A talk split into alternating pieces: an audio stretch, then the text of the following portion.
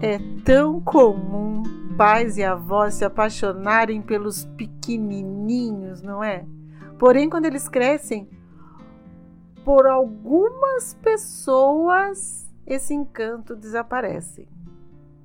Quais dificuldades, impasses, interpretações e consequências atravessam as fronteiras da comunicação amorosa? Os pequeninos suscitam amor à primeira vista e isso afeta o nosso cérebro. Aqueles pezinhos gordinhos, parecem uns pãezinhos. Aqueles primeiros passos e todas as descobertas recheadas de estímulos positivos que nos encantam. Hoje, nas pitadas de girafeto, chegando no episódio 12, temos a oportunidade para olhar os nossos sentimentos e o que fazemos com eles. O quanto a nossa mente racional age ou não com bom senso. Vamos amenizar essas culpas e refletirmos que, para além das ideias de certo e errado, existe um campo de vasto espectro. E eu encontrei você que está me ouvindo nesse campo de apoio e cuidado. A história do papai Paulo é recheada de aventuras com a filha. Ele, com frequência, posta vídeos contando as travessuras da pequenininha. Ele acha muito engraçadinho como a filha é, confrontou a mãe e até conseguiu, com sua perspicaz, encontrar um atalho para pular a janela e fugir para a rua. E as visualizações nas mídias sociais ha, dispararam. Puxa, pessoal, vocês que estão me ouvindo, é muito difícil para os internautas não perderem essas cenas, afinal são rostinhos lindos na tela, não é? Umas fofurices. As crianças estão expostas nas mídias e até ouvem frases de empoderamento. Não é uma gracinha? Ela é inteligentíssima, tem uma personalidade forte. No caso da Giovana, que desde os dois anos participa desses vídeos com o pai, as postagens atingiram até monetização, renderam um valor considerável. Hoje, com quatro anos, aí veio as questões que eu quero pontuar para você. Fique comigo. A Giovana ficou confusa entre o que é vida real e o que é ser uma mini atriz.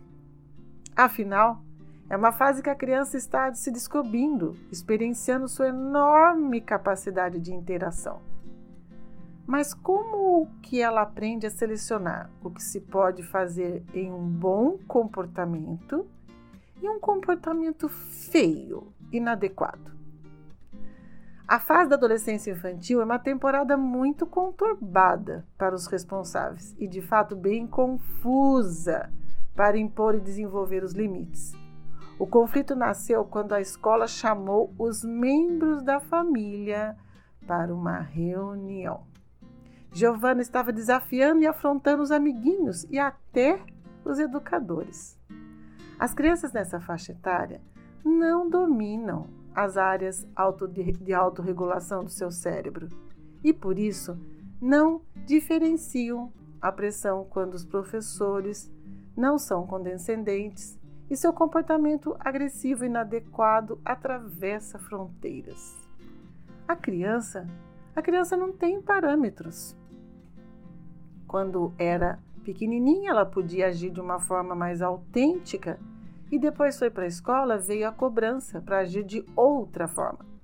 Como se existisse um interruptor, sabe? Aquele que liga e desliga a criança. Fica difícil dessa forma separar o adequado do inadequado. Como eu disse acima, recordando que para além das ideias de certo e errado, existe um contínuo de matizes.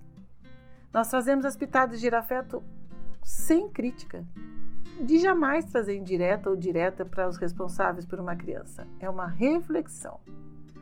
As pitadas de girafeto trazem um olhar para onde estamos e para onde queremos ir. Sempre pensando que por meio de uma comunicação empática há a possibilidade de ajustar e cuidar do que é nosso. Então, as pitadas de hoje traz a história desse casal que conversou com julgamentos, críticas, culpas sobre a queixa da escola e a necessidade de presença lá. Com isso, aconteceu uma conversa que há muitos julgamentos e que haverá consequências competição em prol de vencer por meio de argumentos, ou seja, mostrar o que um outro fez de errado e o que o outro fez certo. Por isso, quando alguém fizer algo que não é considerado correto, não chame sua atenção dizendo que está errado. Ao invés disso, fale como você se sentiu com relação à atitude e mostre por que dela não ser adequado no seu ponto de vista.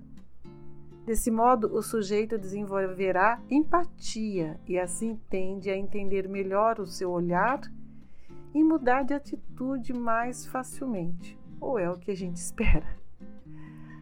Há dois anos, a Giovana, com suas perninhas gordinhas, com seus cabelos finos encaracolados, era uma criança peraltinha.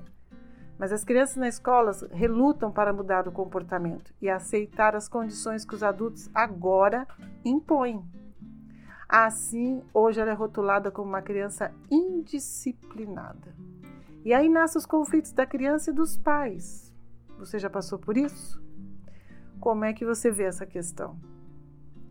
No entanto, por meio desses desafios de educar, os pais tentaram o seu melhor, como seus pais fizeram com você. E provavelmente o que torna um julgamento muito mais secundário do que qualquer reflexão. Olhando para os comportamentos de birra da Giovana, Marshall traz uma frase, guarda essa frase aí para você. Ouça, olha que frase importante. Toda agressividade é uma expressão trágica de uma necessidade não atendida. A criança quer punir os pais? O que, que ela quer? É preciso compreender que cada saída é única e singular. Cada criança pode apontar seus sentimentos para juntos, adultos e crianças, construírem um diálogo entre si e assim encontrar um ponto de equilíbrio. E aí eu te pergunto: o caminho da punição, da intimidação, é uma forma rápida de abordagem? E pode alcançar resultados? Ou, porém, esses resultados tendem a não se manter, podendo gerar outras vibrações igualmente tóxicas? Difícil, né? Os responsáveis provavelmente se beneficiariam pela oportunidade de aprender com os filhos. Eu aprendi muito com a minha filha Girafilha. Um lindo aprendizado. Juntos podemos resgatar a convivência afetiva, a autoconfiança, sem cobranças. Todos desejam se comunicar, brincar, se divertir, ficar em paz. Os pais, as mães, as crianças, os responsáveis. No entanto, ao não culpar o outro, principalmente as mães, viu? Seria possível praticar e fazer de suas vidas mais maravilhosas. E eu vou terminar dizendo assim: Afinal, como podemos desistir dos nossos propósitos ou vamos delegar ao outro aprendizagem que nos cabe? Mas para isso realmente venha se estabelecer, é preciso de uma maneira geral e sincera, acolhendo a criança. Dessa forma, se colocar no lugar dela, mostrar que você entende, ajoelhar, falar olhando no olho da criança é uma excelente dica. É mesmo muito difícil educar sem humilhar e machucar a criança. Todos os exercícios por uma criança podem precisar de um suporte. Vocês precisando de um apoio, eu estou aqui para que vocês se sintam mais seguros em suas atitudes. Então eu ofereço um espaço de diálogo para você. Tem um lugar aqui no coração enorme da girafa, que é o maior coração dos animais terrestres, que podemos vislumbrar soluções inéditas para esse impasse da educação e ainda adequar as intervenções até mesmo no momento desafiador de colocar limite. Até a próxima quinta-feira nas Pitadas de girafeto e eu aguardo seus comentários. Pode ser? Eu sou Arlete, aqui no Dalpino, a mãe girafa. Gratidão.